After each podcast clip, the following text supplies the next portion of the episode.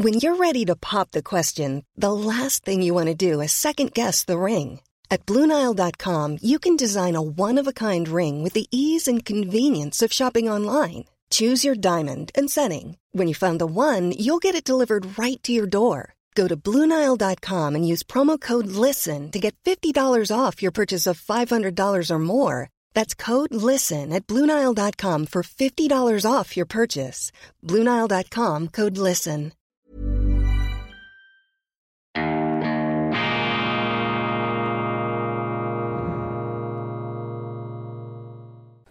Grüezi miteinander. Einen wunderschönen guten Morgen, meine sehr verehrten Damen und Herren. Ich begrüße Sie herzlichst bei Weltwoche Daily, die andere Sicht, unabhängig, kritisch, gut gelaunt, am Mittwoch, dem 8. Juni 2020 und 22. Gestern war ich in Wien, um eine weitere Folge des Pragmaticus aufzuzeichnen. Der Pragmaticus, das ist der Fernsehableger des gleichnamigen Magazins. Ein neues Monatsheft, relativ neues Monatsheft, sehr kompetent gestaltet von Chefredaktor Andreas Schnauder und seinen Kollegen. Immer Schwerpunkte von Experten abgehandelt, knifflige, brenzlige, auch provokative Themen. Und gestern haben wir uns mit der äh, düsteren Möglichkeit eines Internet-Blackouts beschäftigt.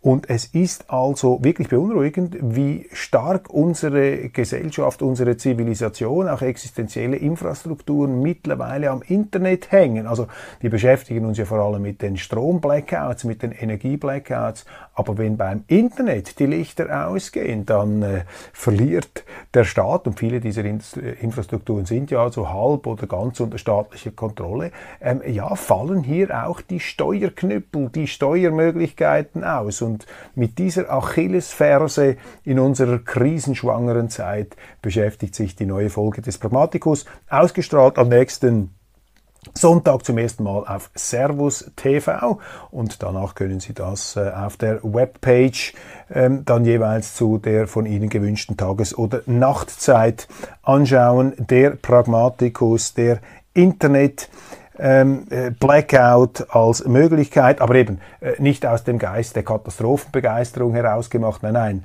ähm, gibt der Apokalypse keine Chance, kein Fußbreit dem Weltuntergang. Das ist das Motto der gestrigen Sendung, beziehungsweise der am Sonntag ausgestrahlt werdenden. Und das ist selbstverständlich auch das Motto von Weltwoche Daily. Und das ist übrigens auch das Thema meines nächsten Editorials. Ich habe mich in etwas provokativer Art und Weise mit der ganzen Kriegs Berichterstattung und auch der Kriegs- und Sanktionsstrategie des Westens auseinandergesetzt. Das wird Sie jetzt nicht sonderlich überraschen. Das ist ja sozusagen meine Tonspur hier, meine, mein Kontrastprogramm zu allen anderen. Ich bin nicht einverstanden mit dem, wie wir über diesen Krieg reden und vor allem, was dann auch der Ausfluss dieses Gesprächs ist. Und Sie sehen ja, dass die Diskussion in eine völlig falsche Richtung läuft, äh, dadurch, dass gar keine richtige Diskussion stattfindet. Wir haben ja nur eine ähm, Feuerwalze an einseitigster Putin-Verteufelung, an Dämonisierung und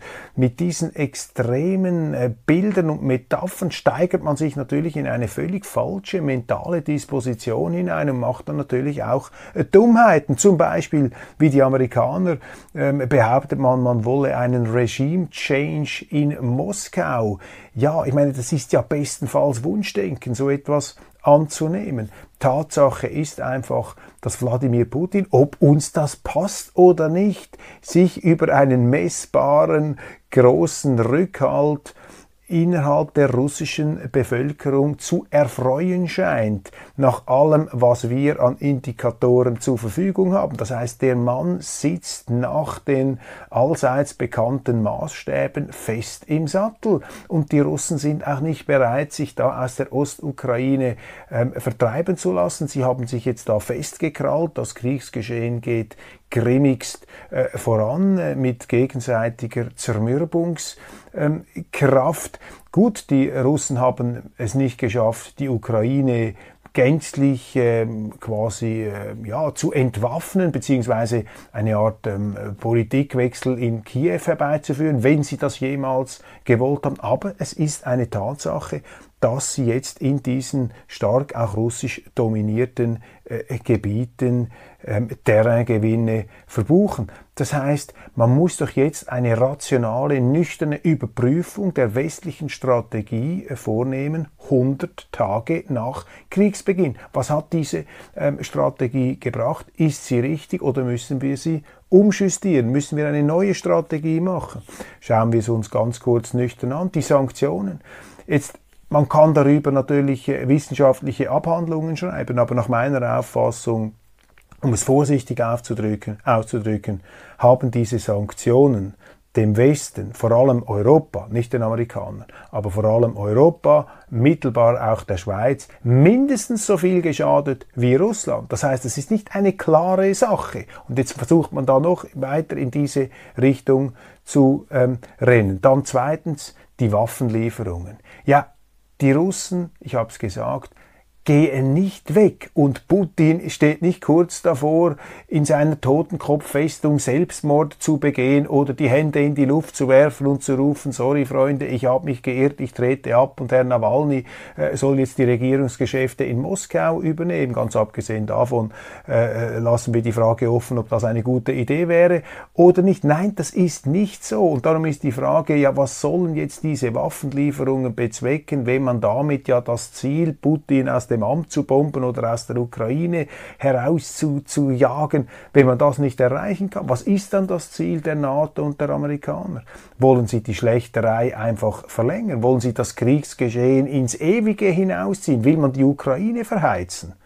Weil das ist ja auch die, die dritte Problematik. Was ist die Ansage des Westens an, das, äh, an die Politik in, ähm, in Kiew? Will man denen sagen, ihr müsst jetzt den heldenhaften äh, Nibelungen Untergangskampf äh, führen für die nächsten 10, 15 Jahren, Jahre, bis da Teile eures Landes völlig vernichtet sind. Meine Damen und Herren, also wenn ich das hier nüchtern anschaue, dann ähm, komme ich zum Schluss, dass diese westliche Strategie auf dem falschen Dampfer ist. Diese Putin-Verteufelung ist das Gegenteil einer Strategie. Früher oder später, ob man das will oder nicht, muss man mit diesem Putin wieder an einen Tisch sitzen und einen Frieden aushandeln. Und lieber früher als später. Ich glaube, das muss doch das rationale Ziel sein. Und vor diesem Hintergrund bestehen eben diese ähm, emotional ausschweifenden, äh, eskalatorischen Kriegsbemühungen im krassest denkbaren Widerspruch. Also ich plädiere in meinem Editorial unter dem Titel Unsere nationalen Interessen am kommenden Montag für eine Umjustierung, für eine ähm, äh, Umgruppierung der Strategie gegenüber Russland, auch wenn ich mir nicht einbilde, dass Herr Macron, Herr Scholz und vor allem Herr Biden mein Editorial lesen werden, aber äh, ich gehe mal davon aus, dass einige von Ihnen dies tun werden. Dann eine Meldung, die ähm, auf merkwürdige, fast mysteriöse Art und Weise nur in der Gratiszeitung 20 Minuten erschienen ist bis jetzt. Alle anderen Schweizer Zeitungen haben das totgeschwiegen. Auch in deutschen Zeitungen habe ich keine Silbe, keine müde ähm, Zeile äh, darüber lesen können. Und zwar am letzten Donnerstag gab es äh, in der ähm, Region Verona-Mailand einen Tag des, äh, der Gewalt ähm, in Italien. Und zwar hat sich dort am Donnerstag, also vor Pfingsten, ein Mob organisiert auf TikTok 1500 Leute und hat da einen ganzen Landstrich in Angst und Schrecken versetzt. Es kursieren Aufnahmen, Sie sehen dann junge Männer, ähm, Teenager äh, bis 20-Jährige ähm, aus Afrika, aber nicht nur Nordafrika, Schwarzafrika, äh, die durchstreifen da ähm, Fußgängerzonen und belästigen Leute. Eine Gruppe von rund 1500 jungen Menschen hat sich da zusammengerottet und Chaos verursacht. Die Polizei fahndet nun nach den äh, Teilnehmenden äh, im Brennpunkt der Ort Peschiera del Garda. Und ähm, was also wirklich äh, sehr äh, bestürzend anmutet, sind hier diese Meldungen, um die 1500 Menschen aus Nordafrika sowie einige schwarze Menschen versammelten sich um das Seeufer und riefen, das ist Afrika und wir sind gekommen, um Peschiera zurückzuerobern. Sie schwenkten dabei Flaggen verschiedener afrikanischer Länder, die meisten von ihnen waren zwischen 16 und 20 Jahre alt, Zeugen berichteten auch von sehr jungen Menschen zwischen 12 und 14 Jahren, sexuelle Übergriffe in einem Zug. Die Polizei droht jetzt harte Konsequenzen für Täter an. Ja, meine Damen und Herren, das sind halt diese Sittenbilder, die wir haben im Gefolge der Grenzöffnungspolitik von 2015. Damals hat man gesehen, die Europäische Union ist eine institutionelle Fehlkonstruktion. Und zwar nicht nur im Bereich der Migration, dort ist das auch aufgebrochen. Wir haben es vorhin schon gesehen beim Euro, nicht wahr? Eine, die gleiche Währung über völlig unterschiedliche Volkswirtschaften. Das kann nicht funktionieren. Der Euro für die Italiener zu schwer, für die Deutschen zu leicht. Das funktioniert nicht. Und bei der Migrationskrise genau das gleiche Bild. Es geht einfach nicht, wenn Sie die europäische Außengrenze, äh, die Sicherung äh, an die Grenzstaaten übertragen, zum Beispiel Griechenland und Italien, und diese Länder haben im Grunde gar kein Interesse, hier dieses mühselige ähm, Asylregistrierungsverfahren auf sich zu nehmen. Du bist nämlich noch der Dumme am Ende des Tages, denn äh, als äh, Schengen-Außenstaat musst du jeden Migranten, der bei dir ankommt, den musst du registrieren. Und wenn der dann irgendwo verschwindet, können die anderen Staaten, die ihn dann aufpicken, äh, dir wieder zurückgeben. Du bist dann verantwortlich. Ist doch niemand verrückt äh, genug, solche Verantwortung auf sich zu nehmen. Nein, die Griechen und die Italiener haben es anders gemacht. Sie haben einfach diese Migranten genommen, in, in Lagern da, äh, Auffanglagern zuerst mal äh, da äh, angenommen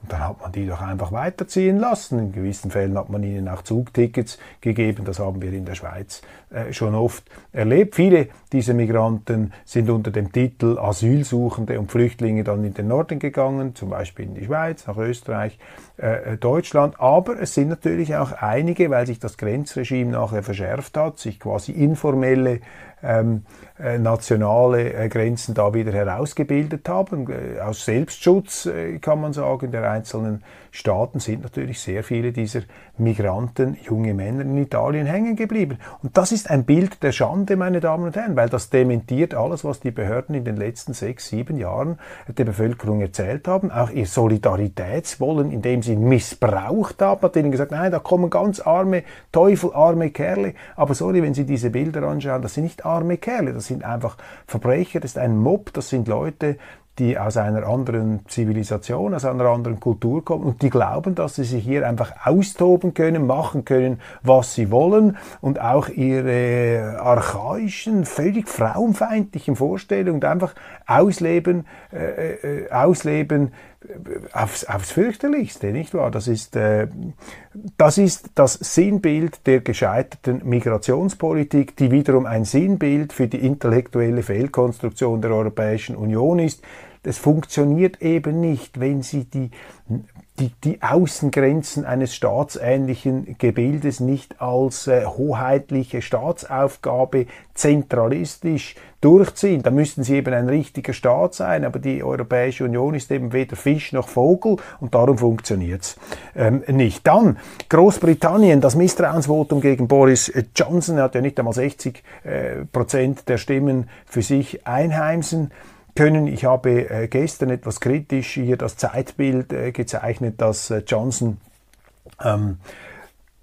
ja, äh, sozusagen äh, jetzt ähm, auch Opfer eines Demokratisierungsprozesses in Großbritannien wird, wonach eben die äh, Bevölkerung nicht mehr bereit ist, den Adligen und der Führungselite jedes Fehlverhalten als Exzentrik durchgehen zu lassen. Aber es gibt, ich muss ja auch ein bisschen die andere Sicht zeigen, es gibt natürlich hier noch eine andere Warte. Boris Johnson bleibt unbestreitbar zum Beispiel seine Ukraine-Politik finde ich falsch. Die hat für mich auch etwas äh, Erzwungenes, etwas Forciertes. Man hat fast den Eindruck, er brauche diesen Krieg, um von seinen heimischen Skandalen abzulenken. Aber Boris Johnson bleibt der Politiker, der mit einem genialen Wahlkampf den Brexit realisiert hat. Und mir fällt auf, wenn ich äh, gerade auch in deutschen Zeitungen ähm, die Leserforen anschaue, dass es in Deutschland eine große Sehnsucht nach Politikern gibt wie Boris Johnson, die mit Humor, Esprit, aus liberal-konservativer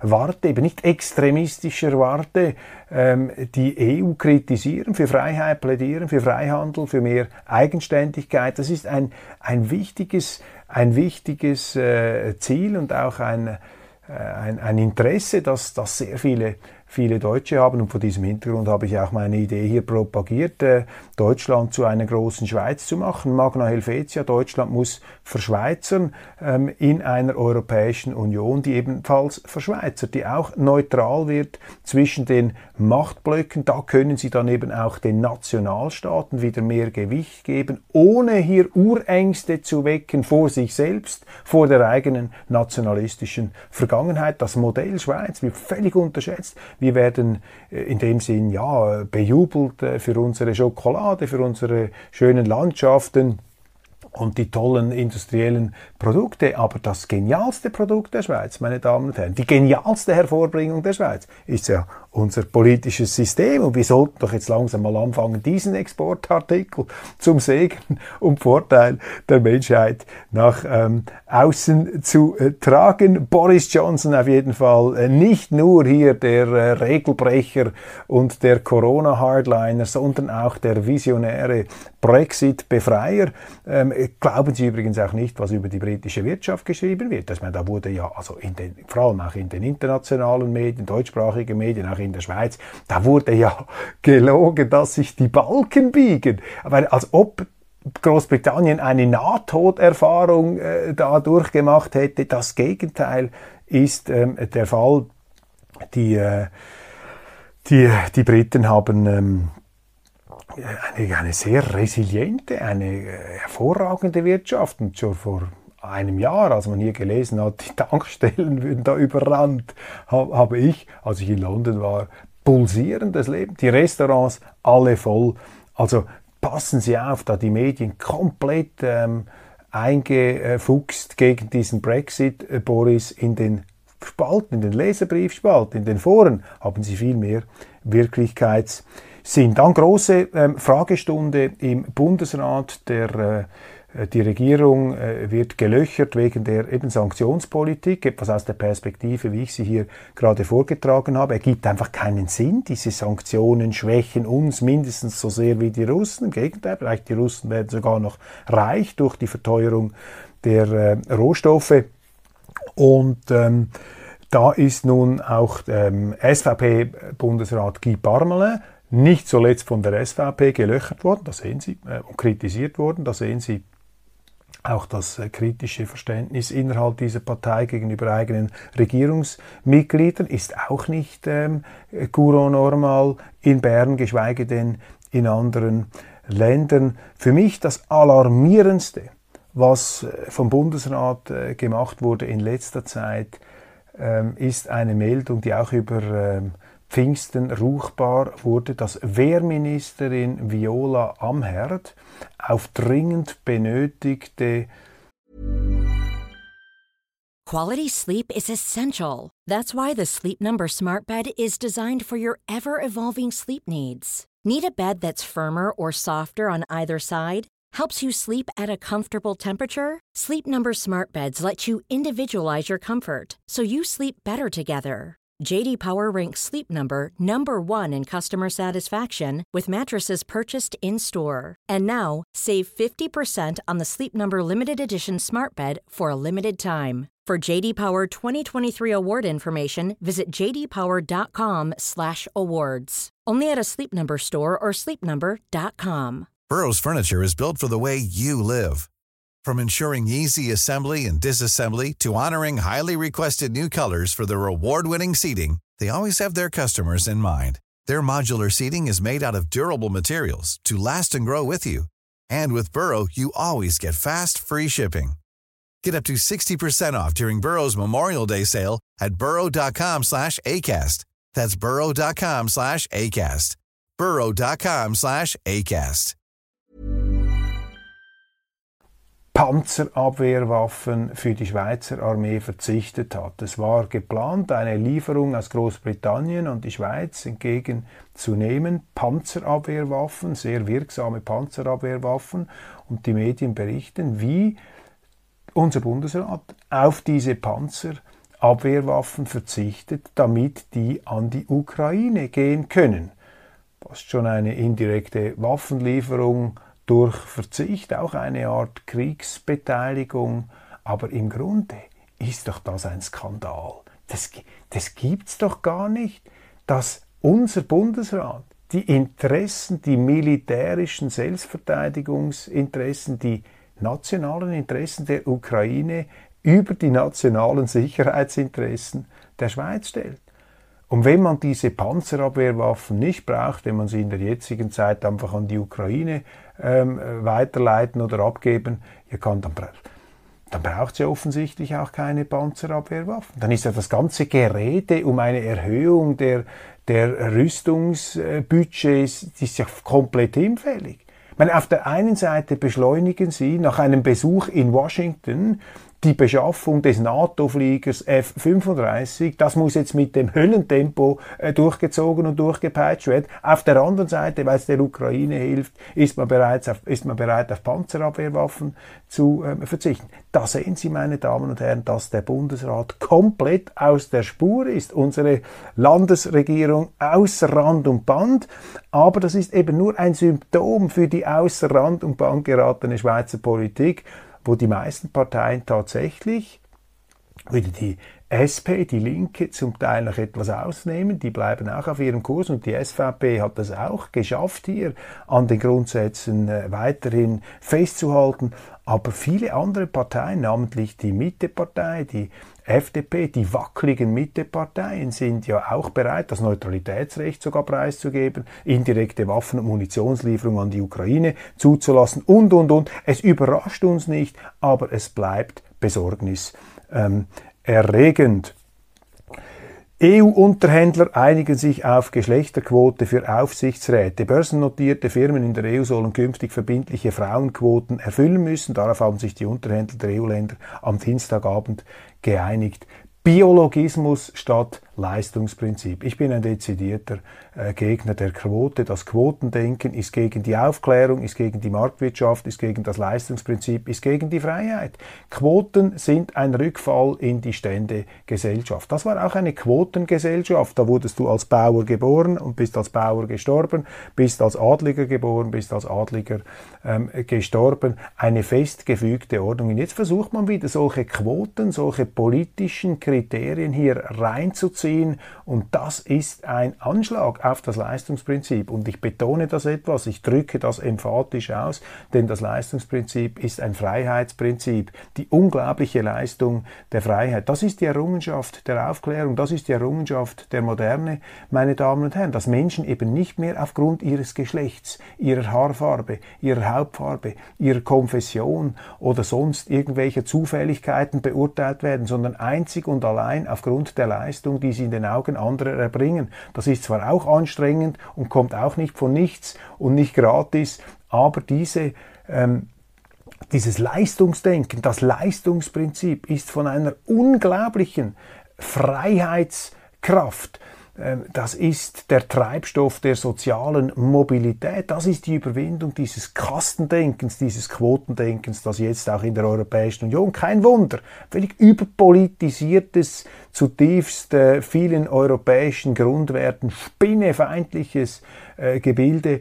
Und jetzt sind sie auch dabei, das Leistungsprinzip außer Kraft zu setzen. Und die gleichen Leute sind eben die, die gegen der, gegenüber der Ukraine, gegenüber Russland jetzt die Strategien äh, festlegen. Und wissen Sie, nehmen Sie, ich meine, es, es, es überrascht einen eben auch hier nicht, dass wenn man schon in dem Bereich völlig falsch liegt und ideologisch, dass man dann eben auch im anderen auch falsch liegt. Dann haben wir in der Schweiz eine Diskussion über eine Revision des Sexualstrafrechts. Das soll da feministisch verschärft werden. Äh, da sind die äh, Männergegner und äh, männerfeindlichen Kräfte auf dem Vormarsch. Man versucht den Tatbestand der Vergewaltigung äh, immer leichter sozusagen gerichtsfest zu machen. Das halte ich für eine ganz gefährliche Entwicklung, weil im Bereich des Sexualstrafrechts es sowieso sehr, sehr schwierig ist, überhaupt eine Beweisführung, eine verlässliche anzu, anzubringen. Auf jeden Fall hat der Ständerat jetzt knapp noch das Schlimmste abwenden können. Äh, geplant war ja, dass äh, Sex nur noch dann stattfinden kann, wenn explizit ähm, Ja gesagt wurde. In Schweden sind sie, glaube ich, so weit, dass man schon einen Vertrag ähm, aufzeichnen will, äh, aufzeichnen muss, bevor man mit einer Frau oder eine Frau mit einem Mann ins Bett geht, müssen sie zuerst ein Formular ausfüllen. ist dann sozusagen das endgültige Ende äh, der Romantik. Und ähm, jetzt ist die Lösung hier nicht Ja heißt Ja, sondern Nein heißt Nein. Das heißt, äh, wenn äh, eine, Pers eine Frau oder ein Mann äh, der anderen Person verbal oder auch nonverbal zu verstehen gibt, dass man nicht möchte und Nein und der andere sagt ja Nein, aber wenn, wenn du jetzt nicht mit mir ins Bett gehst, dann, dann gehe ich alleine in die Ferien und dann kommt es trotzdem zum Sex. Auch solche Verfahren sollen dann irgendwie möglich gemacht werden. Also mich beschleicht da ein ganz ungutes Gefühl, der Sex wird da noch mehr zur Waffe im Krieg der Geschlechter. Und als jemand, der für friedliche Koexistenz plädiert, nicht gegenüber Russland, sondern auch zwischen Männern und Frauen, bin ich da einigermaßen entsetzt. Sehr guter Artikel in der NZZ von einem Bernhard Meuser in der Kirchenkrise. Spielt Gott nur eine Rolle am Rande? Ja, stimmt. Der Mensch stellt sich immer mehr in den Mittelpunkt der Theologie, der Kirchen, des Katholizismus, auch des Protestantismus. Und das ist eine fürchterliche Abirrung, denn die Theologie bedeutet ja, über Gott zu sprechen, nicht über den Menschen. Aber über Gott zu sprechen ist eben unmöglich, weil der Mensch ja keine Gotteserkenntnis hat, nur einen Gottesglauben. Darum ist die Theologie ein faszinierendes, unmögliches Unterfangen. Und aus dieser Unmöglichkeit heraus versucht sich der Mensch immer wieder aus dem Schlamassel zu ziehen, indem er anstatt über Gott über sich redet und damit dazu neigt, sich mit Gott zu verwechseln. Das ist dann die Konsequenz. Äh, diesen äh, Gedanken hat jetzt Herr Meuser, richtig Herr Meuser, noch nicht äh, gezogen, aber das wäre meine Interpretation.